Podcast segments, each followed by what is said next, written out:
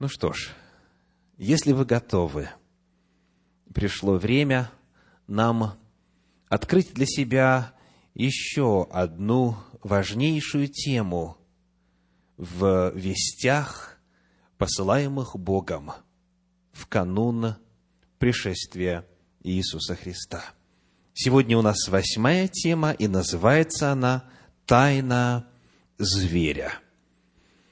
Мы напоминаем всякий раз в начале каждой встречи, что Земля наша – чудесная, прекрасная планета, движется к величайшему в своей истории кризису. Она скоро кардинальным образом будет потрясена до неузнаваемости и превратится в страшное место – в результате глобальных катаклизмов. И Господь в своей милости посылает перед этим величайшим потрясением в истории свои чудные спасающие вести предостережения, которые записаны в 14 главе книги Откровения в стихах 6 по 12. И сегодня пришло время нам с вами прочитать весть третьего ангела – 14 глава, стихи с 9 по 11. С 9 по 11. «И третий ангел последовал за ними, говоря громким голосом, «Кто поклоняется зверю и образу его, и принимает начертание на чело свое или на руку свою, тот будет пить вино ярости Божьей, вино цельное, приготовленное в чаше гнева его, и будет мучим в огне и сере пред святыми ангелами и пред Агнцем. И дым мучения их будет восходить во веки веков, и не будут иметь покоя ни днем, ни ночью, поклоняющиеся зверю и образу его, и принимающие начертание имени его». В этой вести у нас есть три главных темы. Первая – предостережение о звере. Нужно знать, кто такой зверь в пророческом языке 14 главы книги Откровения. Во-вторых, предостережение о начертании зверя. И в-третьих, предостережение о последствиях, которые придут на голову тех, кто примет это начертание. Сегодня мы с вами будем изучать, кто такой зверь. Нам необходимо заложить основу, на которой завтра мы сможем, если даст Господь, ответить на вопрос об образе и начертании зверя. Зверь, о котором идет речь, впервые для нас показан в 13 главе книги Откровения, в первых десяти стихах. Откровение 13 глава, первые десять стихов. «И стал я на песке морском, и увидел выходящего из моря зверя с семью головами и десятью рогами. На рогах его было десять диадим, а на головах его имена богохульные. Зверь, которого я видел, был подобен барсу. Ноги у него, как у медведя, а пасть у него, как пасть у льва. И дал ему дракон силу свою и престол свой и великую власть. И видел я, что одна из голов его как бы смертельно была ранена, но эта смертельная рана исцелела. И дивилась вся земля, следя за зверем, и поклонились дракону, который дал власть зверю, и поклонились зверю, говоря, кто подобен зверю сему, и кто может сразиться с ним. И даны были ему уста, говорящие гордо и богохульно, и дана ему власть действовать сорок два месяца и отверз он уста свои для хулы на Бога, чтобы хулить имя Его и жилище Его и живущих на небе. И дано было ему вести войну со святыми и победить их, и дана была ему власть над всяким коленом и народом и языком и племенем, и поклонятся ему все живущие на земле, которых имена не написаны в книге жизни у Агнца, закланного от создания мира. Кто имеет ухо, да слышит». Кто ведет в плен, тот сам пойдет в плен. Кто мечом убивает, тому самому надлежит быть убиту мечом. Здесь терпение и вера святых. Вот портрет зверя, о котором предостерегает третий ангел. И нам читая это повествование, сразу же нужно отметить одно поразительное сходство, одно поразительное сравнение. Когда мы с вами читаем 13 главу книги Откровения, то перед нами всплывают события из жизни самого Иисуса Христа. Иисус Христос, выйдя из вод крещения в начале своего служения, получил власть, получил силу Святого Духа. Он совершал свое служение на протяжении трех с половиной лет. После этого он был казнен. Однако на третий день воскрес, и Иисус Христос принимает себе поклонение. А оказывается, то же самое делает зверь, который представлен в 13 главе книги Откровения – он выходит из воды, и дракон ему дает силу и власть и престол свой. От дьявола получает свою духовную силу. Действует он 42 месяца. Если вы 42 месяца поделите на 12 месяцев, то получится ровно три с половиной года, как и служение Иисуса Христа. Он получает смертельную рану. Скажите, к чему ведет по определению смертельная рана? К смерти. То есть этот зверь фактически умирает, но удивительным образом смертельная рана, говорит Слово Божье, исцелела. В этом он подобен воскресению Иисуса Христа, и ему поклоняется вся земля. Когда мы смотрим на описание служения Иисуса Христа и на то, каким языком здесь зверь описан, мы видим, что некто очень силится быть похожим на Иисуса Христа. Это подделка служения и миссии и учения Господа нашего и Спасителя. И вот это первое, что нужно отметить. Перед нами система, которая выдает себя за христианскую, которая по всем параметрам, по которым можно судить, вроде бы таковой и является, но на самом деле это дьявольская система обольщения, это дьявольский маскарад, это притворство, это подделка.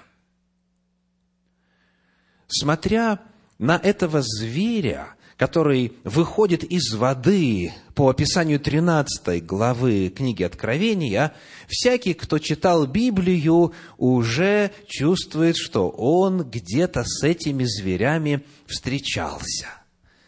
А именно в седьмой главе книги Даниила. Мы прочитаем там и напомним для самих себя стихи с 8, со 2 по 8, с которыми мы уже с вами знакомились в исследовании нашей пятой темы. Даниила, 7 глава, стихи со 2 по 8. Начав речь, Даниил сказал, «Видел я в ночном видении моем, и вот четыре ветра небесных боролись на великом море, и четыре больших зверя вышли из моря, не похожие один на другого. Первый, как лев, но у него крылья орлиные. Второй подобен медведю. Третий – барсу. Четвертый, восьмой стих нам нужен, перед этим седьмой. Седьмой – После сего видел я в ночных видениях, и вот зверь четвертый, страшный и ужасный, и весьма сильный. И десять рогов было у него. И восьмой стих. Я смотрел на эти рога, и вот вышел между ними еще небольшой рог, и три из прежних рогов с корнями сторгнуты были перед ним, и вот в этом роге были глаза, как глаза человеческие, и уста, говорящие высокомерно.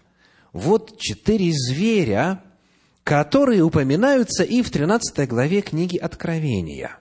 Каково же значение символов 7 главы книги Даниила?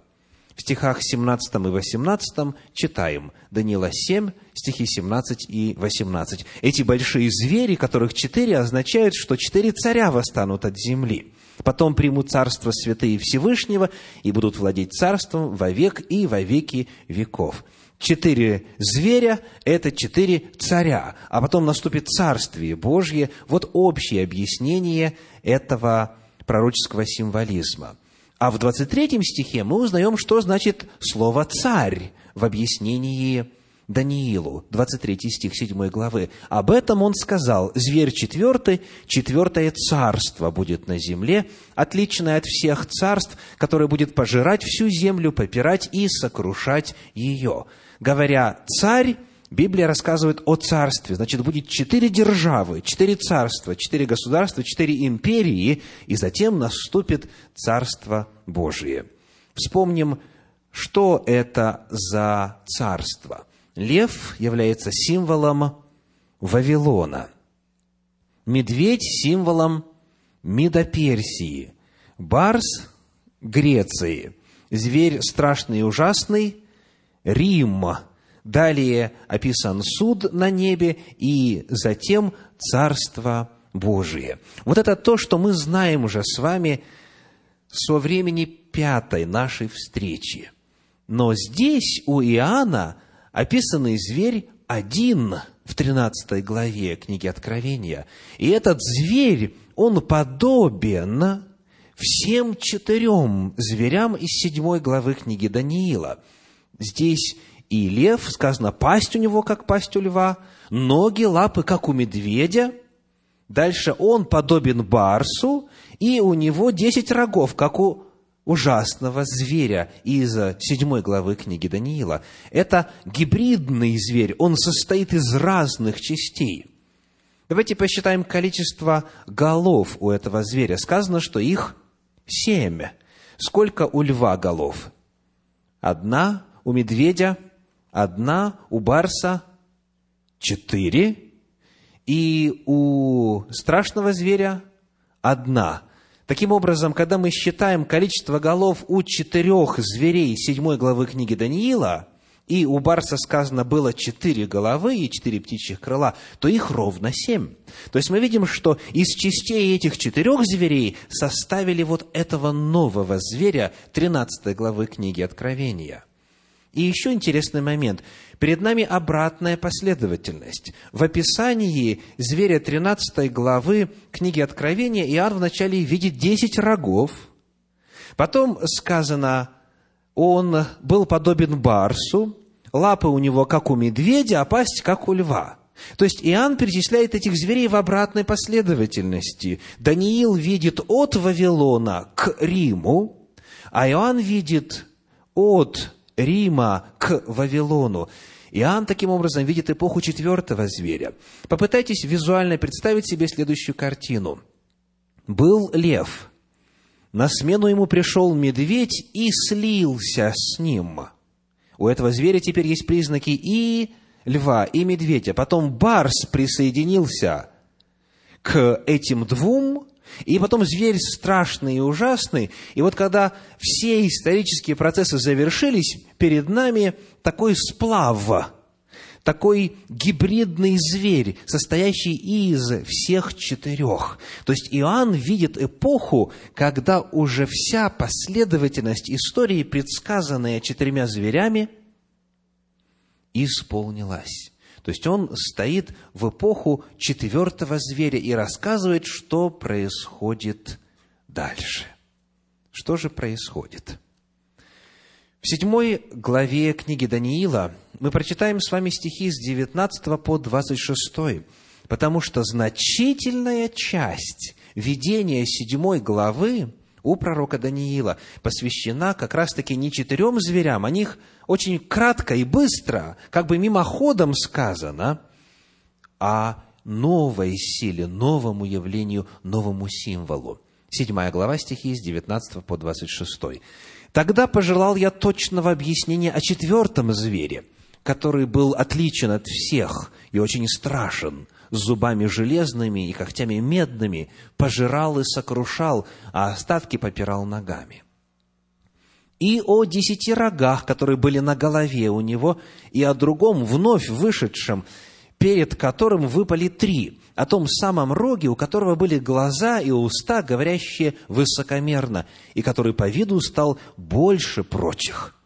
Я видел, как этот рог вел брань со святыми и превозмогал их.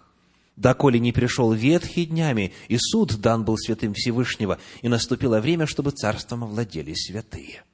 Об этом он сказал. Зверь четвертый, четвертое царство будет на земле, отличное от всех царств, которое будет пожирать всю землю, попирать и сокрушать ее. А десять рогов значит, что из этого царства восстанут десять царей, и после них восстанет иной, отличный от прежних, и уничижит трех царей. И против Всевышнего будет произносить слова, и угнетать святых Всевышнего. Даже возмечтает отменить у них праздничные времена и закон, и они преданы будут в руку его до времени и времен и полувремени.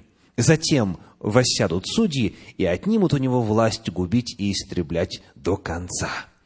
Таким образом, большую часть материала седьмой главы книги Даниила, что касается объяснения ангела, Библия посвящает именно вот этому странному, малому, а затем ставшему больше других рогу. Что это такое? После зверя четвертого наступает еще одна эпоха, связанная со зверем, с Римом, но вместе с тем и отличающаяся от него. Из Рима появляется десять рогов, а потом еще малый рог, и продолжает свое существование в истории. И в книге Даниила описан период, который идет после четвертого зверя, но до суда на небе и Царствия Божия.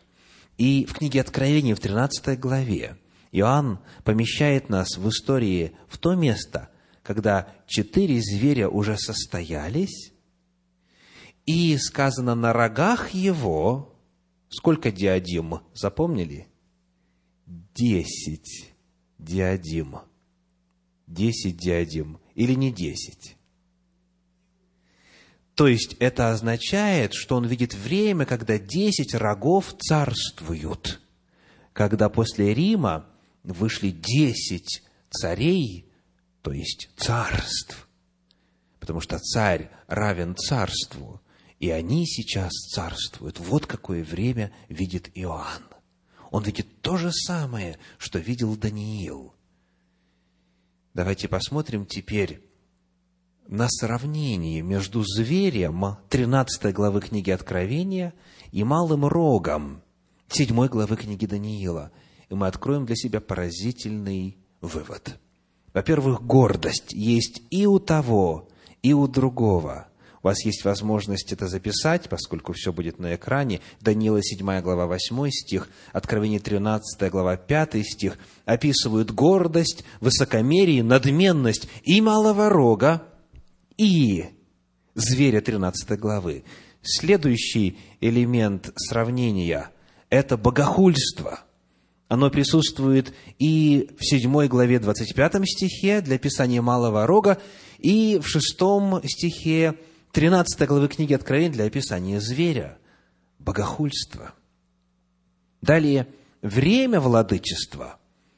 Даниила 7.25 говорит три с половиной года – а книга Откровения 13.5 – 42 месяца. Мы уже знаем, что это один и тот же период. Затем указан факт преследования святых. Даниила 7.25 и Откровение 13.7 упоминает о преследовании святых Всевышнего. И, наконец, поражении Божьим судом. Даниила 7.26, 7 глава 26 стих говорит – что сели судьи и отняли у него власть истреблять и губить до конца. И Откровение 13.10 говорит тоже о судье. Кто убивал, сам будет убит. Кто вел в плен, сам будет уведен в плен. Таким образом, сравнение зверя 13 главы книги Откровения и малого рога 7 главы книги Даниила показывает, что речь идет об одной и той же власти. Речь идет об одной и той же силе. Иоанн Богослов, используя те же самые символы и образы, с которыми мы уже знакомы по книге Даниила, рассказывает нам об этой же самой силе, об этой же самой власти, но дополняет, добавляет новые детали, которые нам обязательно нужно будет с вами рассмотреть.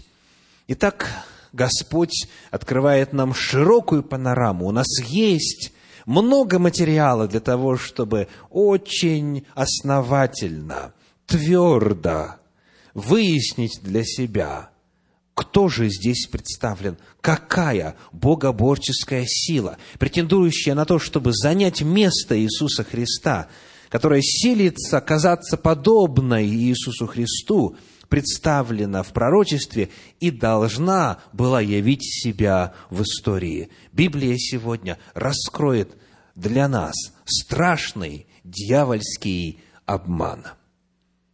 Кто же малый рог? Кто же зверь 13 главы книги Откровения? Мы рассмотрим сегодня 10 признаков малого рога по седьмой главе Даниила. Во-первых, он восстал из четвертого зверя. В седьмом стихе седьмой главы Даниила сказано, Даниила 7, 7. «После сего видел я в ночных видениях, и вот зверь четвертый страшный и ужасный, весьма сильный, у него большие железные зубы, он пожирает и сокрушает, остатки же попирает ногами. Он отличен был от всех прежних зверей, и десять рогов было у него. И 24 стих говорит 7 главы так, 24 стих, «А десять рогов значат, что из этого царства восстанут десять царей, и после них восстанет иной, отличный от прежних, и уничижит трех царей». То есть, малый рог вырастает откуда?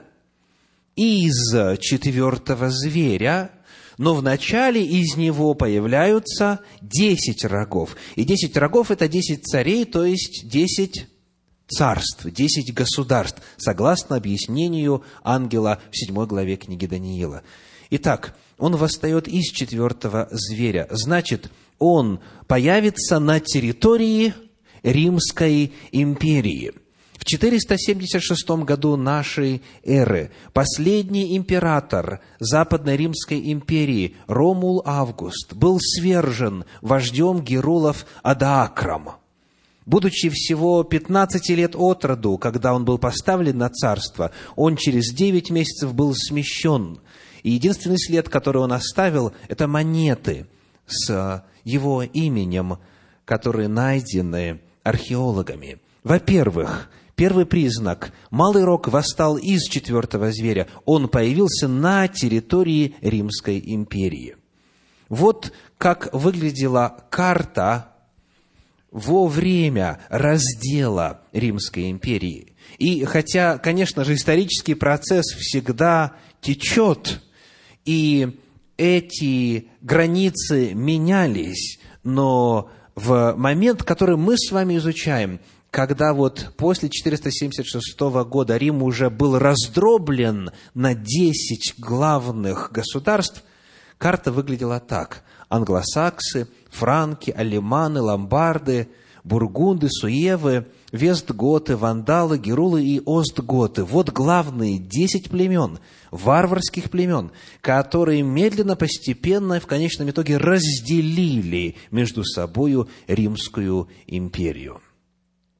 Малый рог, во-вторых, говорит Священное Писание, восстал среди десяти рогов. Согласно восьмому стиху, он вышел между ними.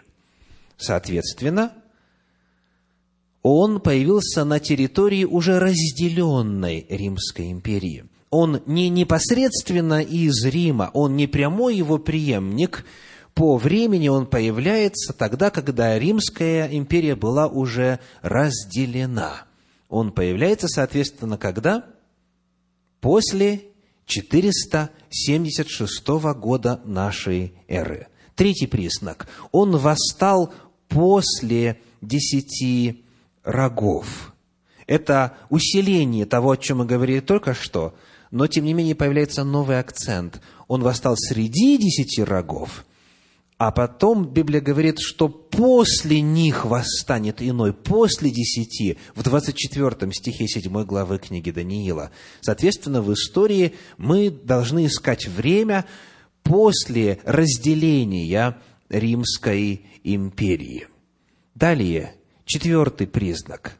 Он, как говорит 24 стих 7 главы, он отличен от десяти рогов он отличается от них по природе. Это не просто политическая власть, как было у этих варварских племен. У него иная природа. Дальше Слово Божье в седьмой главе книги Даниила отмечает поразительный факт его роста. В восьмом стихе сказано, что он малый рог, он меньше тех десяти. А затем в 20 стихе сказано, он стал больше прочих. Он большой рог.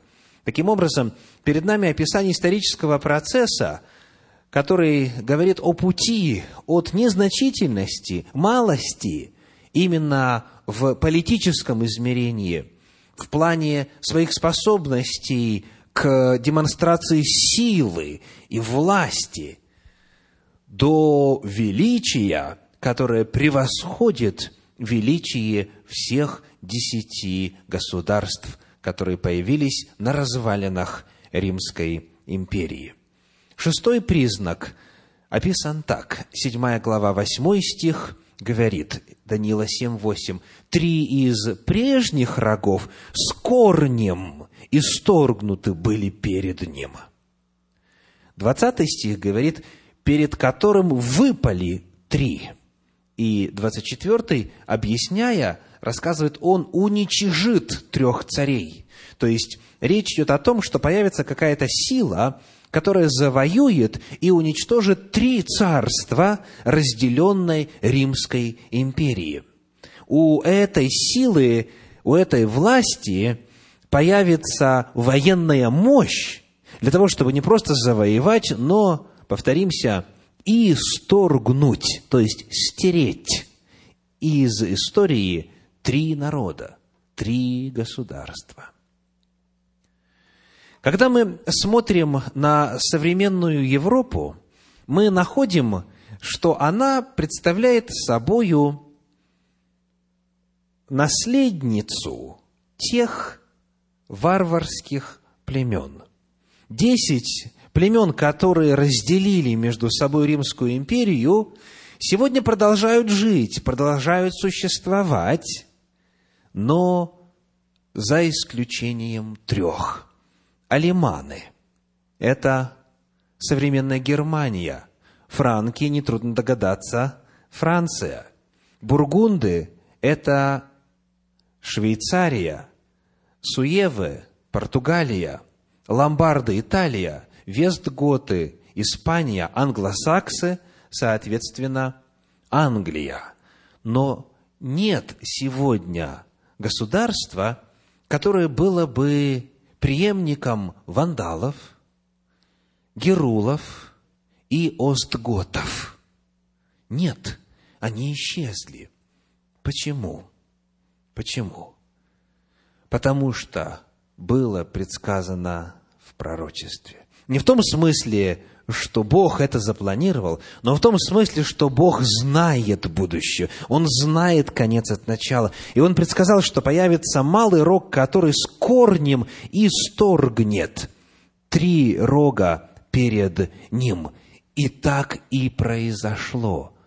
Троих из десяти государств сегодня нет на земле. Нет этих народов. Посмотрим на факты истории. В книге исследователя Жака Дюкана «Стенание земли» на страницах 149 и 150 исторический процесс описан так. Хлодвиг, король франков, первый обращенный языческий король, прозванный Новым Константином, разбил и уничтожил Вестготов в битве при Вуе, недалеко от Пуатье, в 508 году. Юстиниан, правивший Восточной Римской империей и провозгласивший папу главой всех святых священников Божьих, начал широкое наступление на Ариан. Вандалы были разбиты в Северной Африке, в битве при Трикамероне в 534 году, и, наконец, Остготы были выгнаны из Рима в 538 году. После освобождения территории Италии от арианского засилья церковь смогла, наконец, свободно развиваться как в религиозном плане, так и в политическом. Речь идет о том, что был создан специальный, удивительный по своей природе конгломерат религиозно-политических сил. Хлодвиг, император Франков, в 508 году совершил то, ради чего его не зря в истории называют новым Константином. Что сделал Константин, помните? Константин, император, легализовал христианство и таким образом дал ему возможность спустя несколько десятилетий стать единственной разрешенной религией в Римской империи, многорелигиозной, многонациональной. Хлодвиг послужил той же самой цели. Он возвысил римского епископа, который стал называться папой римским, таким образом дав ему источник военной силы, военной защиты и уничтожив, уничтожив одно из трех государств. Император Восточно-Римской империи Юстиниан послал своего полководца Велизария с войском, который уничтожил еще два народа, таким образом освободив Италию, освободив Рим, и папа был назван там владыкой и получил казну, получил войско, получил государственную политическую власть. Вот каким образом исполнилось пророчество. Чуть позже в истории эта власть известна как Священная Римская империя. Историки говорят о том, что принято считать ее начало приблизительно с 800 года нашей эры, то есть именно Священной Римской империи до 18 века. Однако утверждают и дополняют, что это и раньше существовало с того самого момента, как Папа Римский воспользовался политической военной поддержкой Хлодвига и далее Юстиниана и стал с 538 года стал державой, владыкой и единовластным вершителем судеб государств и человеческих судеб. Малый рог в седьмых, согласно Священному Писанию, произносит слова против Всевышнего. В седьмой главе, 25 стих, у Даниила говорит, Даниила 7, 25, «И против Всевышнего будет произносить слова». Слово «против» здесь очень интересно. Дело в том, что в подлиннике, в еврейском языке используется, в данном случае в арамейском языке, ибо седьмая глава еще написана по арамейски, а далее с восьмой снова текст возвращается к древнееврейскому. Слово «цада» означает дословно «сторона», «бок» и нахождение рядом. То есть в подлиннике используется фраза «ле цад», то есть «ле» – это направление движения, как знают те, кто изучает еврейский. «Ле цад» – говорит он слова. Он говорит слова, которые направлены на то, чтобы быть рядом с Богом. Речь идет о том, что он говорит против Всевышнего путем попытки возведения себя на место Всевышнего, на тот же уровень, буду подобен Всевышнему, как говорил в свое время дьявол, еще находясь в небесных просторах. Седьмой отличительный признак силы малого рога заключается в словах против Всевышнего в присвоении божественной власти. И факт этой в истории именно священной Римской империи отмечен неоднократно. Один из примеров. Папа Лев XIII оставил такие слова, говоря о себе и о папах в принципе. «На земле мы занимаем место всемогущего Бога. Мы занимаем место. Потому Папа Римский на протяжении многих веков носил титулы, которые по-разному выражали эту мысль. Сегодня, например, официальный титул «Викариус Христи», то есть наместник и дословно Христа. В истории были титулы э, «Викарий Бога», «Наместник Бога» или «Викариус Филидеи», «Наместник Сына Божия». Суть одна. Речь идет о том, что человек – конечное, ограниченное существо, заявляет о том, что у него есть власть быть на земле вместо Бога. Говорил слова против Всевышнего, говорил слова, которые ставят на уровень со Всевышним. В особенности в контексте догмата о непорочности руководителя церкви, когда речь идет о выражении церковного мнения. Это пророчество исполнилось во всей точности и полностью. Восьмой признак преследований святых. Даниила 7 глава 21 стих говорит, 7.21, «Он вел брань со святыми и превозмогал их, а 25 говорит, что дана была ему власть угнетать святых Всевышнего. Описывается здесь преследование на религиозной почве.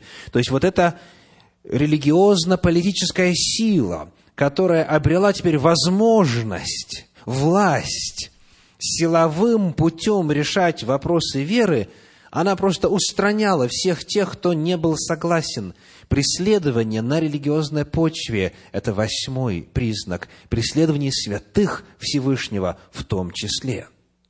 Вот несколько фактов истории. Хуан Антонио Лоренте, секретарь Инквизиции, написавший книгу «История Испанской Инквизиции» в нескольких томах, говорит в частности о том, что в одной только Испании уничтожено было более трехсот тысяч человек – то есть церковь Христова уничтожала тех, кто думал не так, как она. И очень часто уничтожались люди, которые единственное, чего желали, это оставаться верными Слову Божию. Есть целый ряд движений в истории христианства, которые были преследуемы только лишь за то, что они переводили и переписывали священные писания, только лишь за то, что они пытались открыть истину Слова Божия людям. Какие имена вы помните из таковых? Пока вы вспоминаете, вот еще один факт. Из них, из этих трехсот тысяч человек, 31 тысяча 912 были заживо сожжены на костре с христианской любовью – за то, что учили не так, как учила официальная церковь. Вы можете себе представить. Итак, кого, кого преследовала церковь? Ян Гус был сожжен. Человек величайшего ума, образования, талантливейший человек, переведший Библию на чешский язык, ректор Пражского университета, доктор богословия, духовник – королевы Богемии и так далее, был сожжен за то, что учил истине Слова Божия. Какие еще имена приходят вам на ум? Иероним также был казнен. Кости Джона Уиклифа в Англии, которому удалось умереть своей собственной смертью, были извлечены, сожжены и развеяны по реке – в символ того, что человек этот не будет воскрешен. И так далее, и так далее. Даже трудно вообразить, и сегодня историки не знают доподлинно, сколько людей было загублено. А когда я был в Европе, совершал тур по истории христианства, по главным местам историческим, я просто был поражен, хотя знал об этом и раньше, когда видел инструменты, использовавшиеся христианами для того, чтобы мучить методично, жестоко, мучить иных христиан, которые хотели быть верными истинам Слова Божия. Преследование святых Всевышнего. И сегодня это уже не секрет, это общеизвестный факт, который признается ортодоксальной церковью и самой непосредственно. В марте 2000 года, 13 марта, в информационных агентствах появилось следующее сообщение. Я цитирую это по интернет-ресурсу polit.ru. Папа Римский Иоанн Павел II на покаянной службе Мея Кулпа попросил прощения за грехи, совершенные католической церковью за время ее существования. Это общехристианское покаяние происходило без посредника. Папа просил прощения непосредственно у Бога.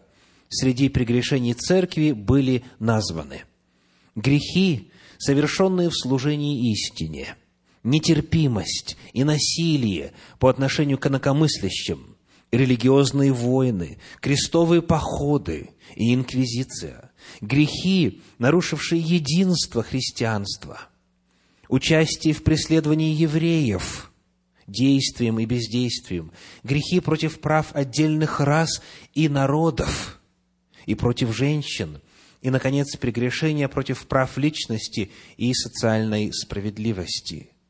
Сегодня, слава Богу, это уже осознанно и понято, но этим не изменить прошлое. Библия предсказывает, что появится сила, узурпирующая божественную власть, которая в действительности в истории имела место. Девятый признак малого рога, согласно седьмой главе книги Даниила, выражается в следующем. Сказано в 25 стихе, «Возмечтает отменить у них праздничные времена и закон». У них, у народа Божьего, у святых Всевышнего возмечтает, задумает, запланирует отменить праздничные времена и законы. Так, девятый признак – это изменение Божьих законов. У нас в подлиннике используется глагол «шана», который означает не столько «отменять», сколько «изменять». То есть переносить праздничные времена, изменять закон. Таким образом, перед нами предсказание об изменении богослужебного календаря, времени, предписанного для богопоклонения и изменение закона Божия. Изменен будет календарь богослужебный, возмечтает отменить их праздничные времена и закон, говорит пророчество Даниила. Вот некоторые факты истории.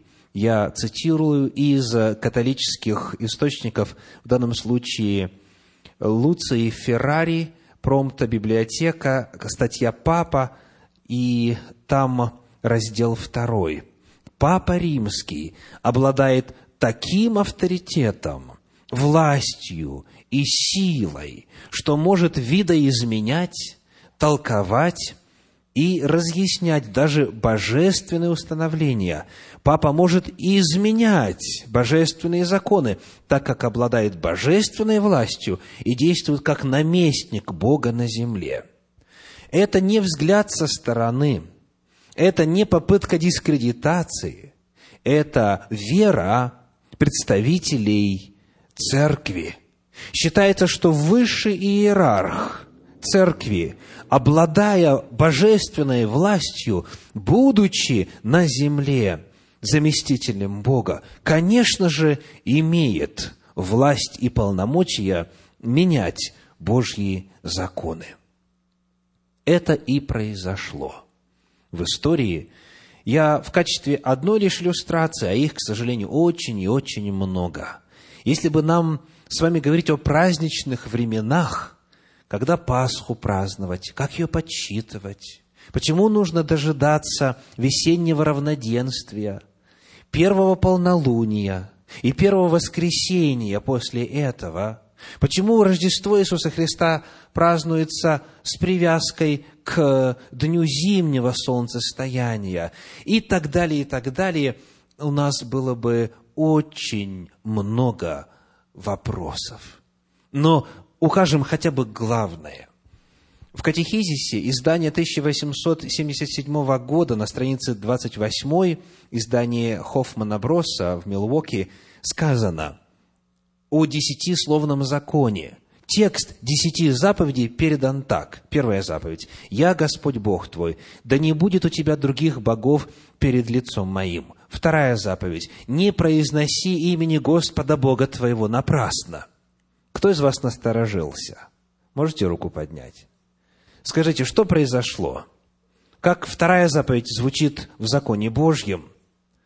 Не делай себе кумира и никакого изображения того, что на небе вверху, на земле внизу и в воде ниже земли, не служи им и не поклоняйся им. Эта заповедь из катехизиса была изъята. И если задать вопрос, почему, большого интеллекта не нужно. Стоит зайти в любой храм и посмотреть, что происходит с изображениями там – и потому, коль скоро вторая была выкинута, изъята из закона Божия, который печатался в катехизисе, а иного источника знания воли Божьей у народа не было, потому что Библия не переводилась на понятный народу язык, Получилось, что третья заповедь заняла место второй. «Не произноси мне Господа Бога твоего напрасно» – это заповедь номер три в законе Божьем. Дальше идет третья, которая должна была бы быть четвертой. И сказано так праздничный день празднуй. Как эта заповедь звучит в законе Божьем? Помни день субботний, чтобы светить его. Церковь отменила своей властью соблюдение святости субботнего дня и сама стала объявлять праздничные дни – Речь идет о том, что именно властью Священной Римской империи были произведены кардинальные изменения в праздничных временах и в законе Божьем. Это было предсказано, и это исполнилось.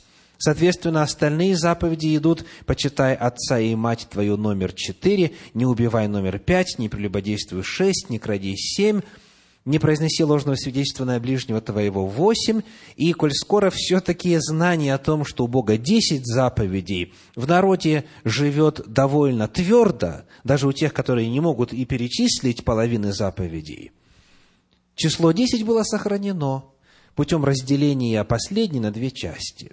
Десятая заповедь говорит, не желай жены ближнего твоего, ни дома его, ни вала его, ни осла его – в католическом катехизисе она разделена пополам, не желая жены ближнего твоего, и вторая заповедь, получившаяся из десятой, не желая имущества ближнего твоего. Таким образом, сохраняется число десять. И в итоге получается, что для мужчин десять заповедей, а для женщин сколько?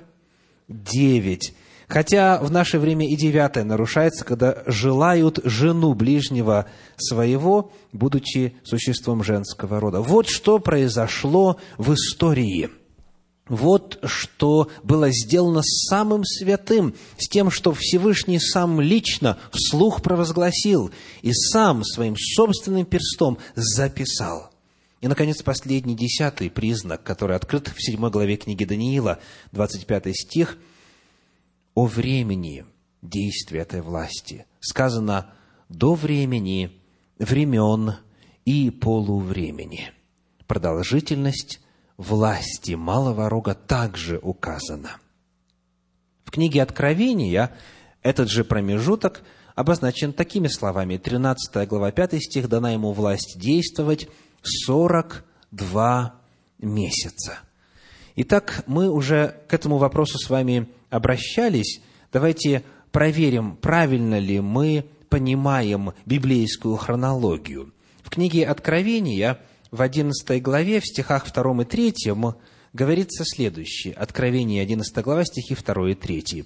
«А внешний двор храма исключи и не измеряй его, ибо он дан язычникам. Они будут попирать святый город сорок два месяца, и дам двум свидетелям моим, и они будут пророчествовать 1260 дней, будучи обличены во вретище. У нас есть 42 месяца, и в продолжении описания того же самого периода сказано 1260 дней. Скажите, получится ли у вас так, чтобы в 42 месяцах было 1260 дней? Не получится, потому что солнечный месяц бывает из 31 дня, 30, 29 и 28 дней. Библия здесь не пользуется солнечным календарем. Библия пользуется лунным календарем. В лунном календаре всегда 30 дней. Оборот Луны вокруг Земли состоит 29 с половиной суток. Потому если вы возьмете и разделите 42 месяца на три с половиной года, у вас будет соотношение. И когда вы возьмете 1260 дней и разделите на 42 месяца, то в каждом месяце у вас получится сколько? 30. То есть библейский календарь исходит из 30 дневного месяца. Итак, 1260 и 42, 1260 дней и 42 месяца – и также три с половиной года – это все один и тот же промежуток времени. Давайте теперь считать. В Библии, в эпоху служения пророка Даниила, когда он писал эти пророчества, Бог еще раз подтвердил следующий очень важный принцип – книга пророка Иезекииля, 4 глава, 6 стих. «День за год, день за год я определил тебе», сказано было пророку.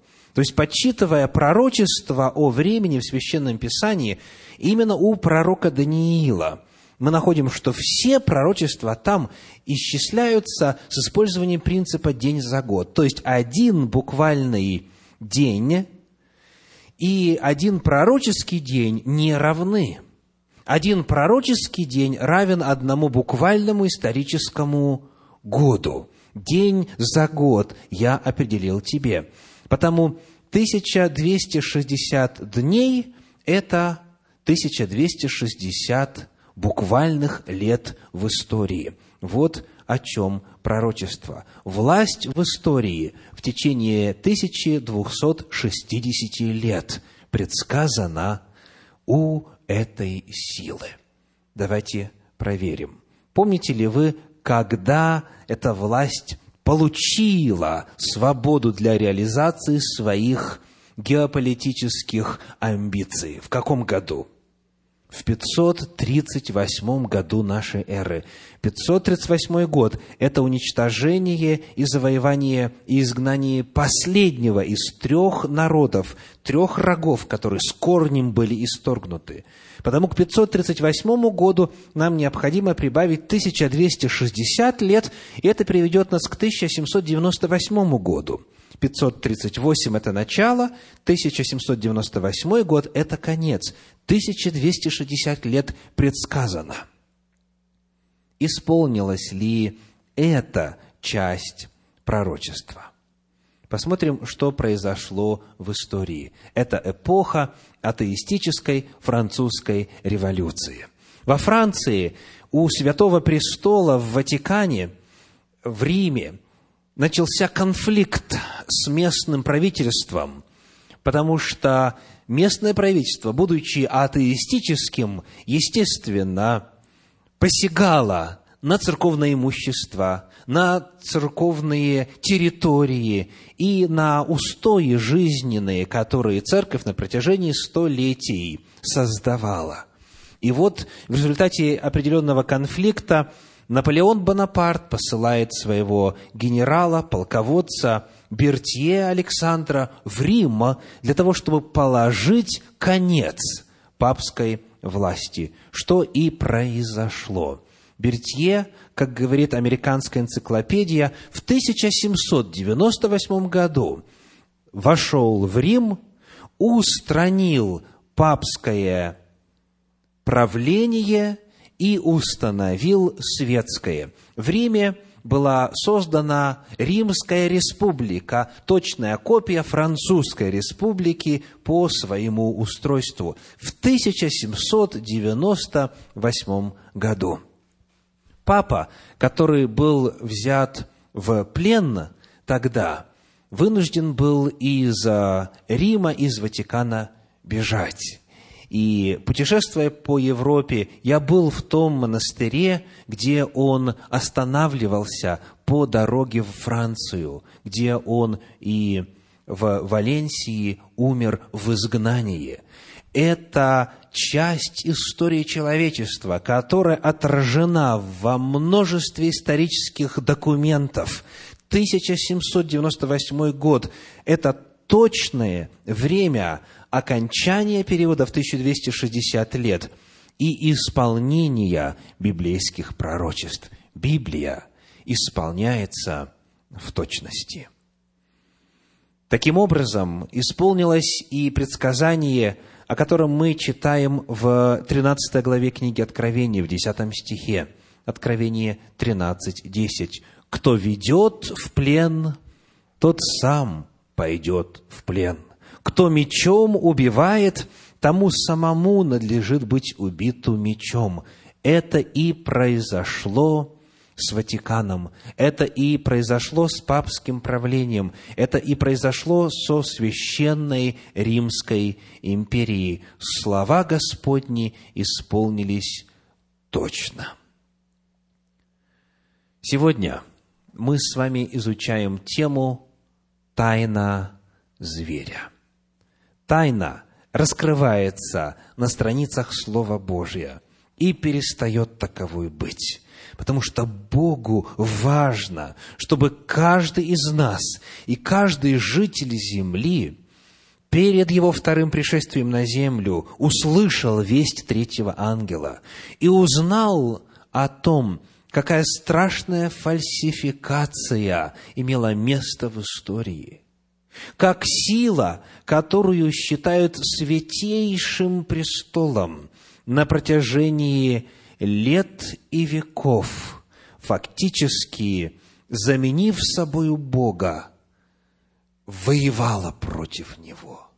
Как сила, которая является христианской по имени, по сути, наполнила весь мир языческими традициями, изменив и Божьи законы, и времена поклонения, и порядок богослужения, и саму жизнь людей, ставя под вопрос, если кто не согласен с официальным мнением церкви.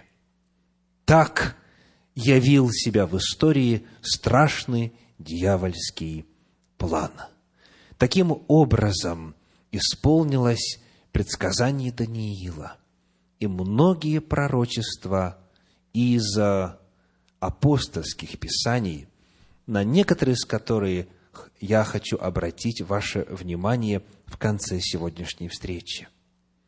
В книге «Деяния апостолов» в 28 главе мы читаем такие слова. Деяния апостолов, 28 глава, там, где апостол описывается во время своих последних встреч, он рассказывает и предостерегает тех, с кем прощается, о грядущих изменениях.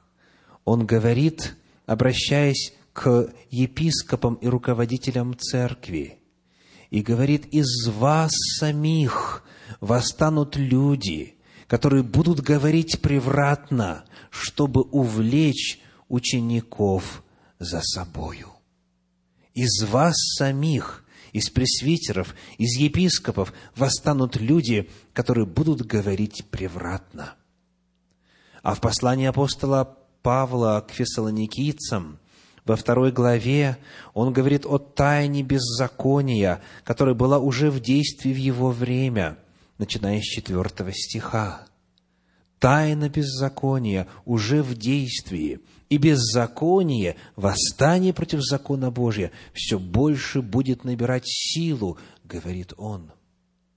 В послании к Тимофею он предостерегает, что будут слушать учениям бесовским, внимать духом обольстителям.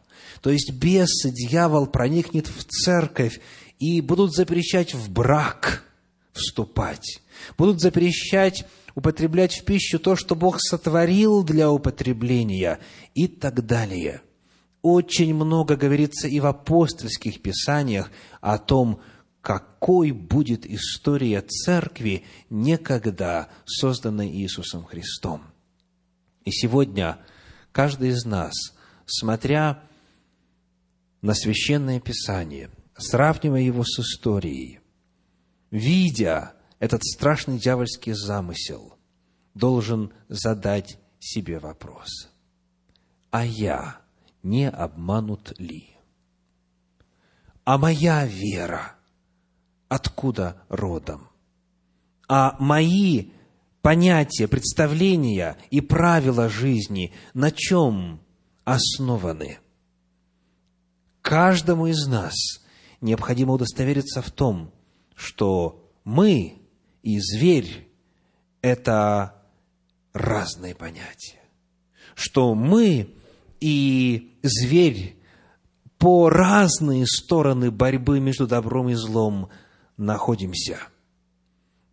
Коль скоро это лжеучение и это отступление распространено было по всему лицу земли, многие с молоком матери, не осознавая этого, искренне, почитая за святое, продолжают соблюдать дьявольские обычаи и традиции. Многие, думая, что Господу служат, на самом деле исполняют волю дьявола – вот в чем весь трагизм ситуации. И вот почему об этом никаким образом нельзя говорить, кроме как в соответствии со Священным Писанием. И вот почему об этом нельзя говорить без искреннего сожаления о миллионах обманутых людей – то, что мы узнали с вами сегодня, никак не должно стать поводом для критиканских высказываний, поводом, чтобы указывать перстом, поводом для обвинений. Речь идет не о том, чтобы очернить какую-то христианскую деноминацию или же назвать кого-то антихристом.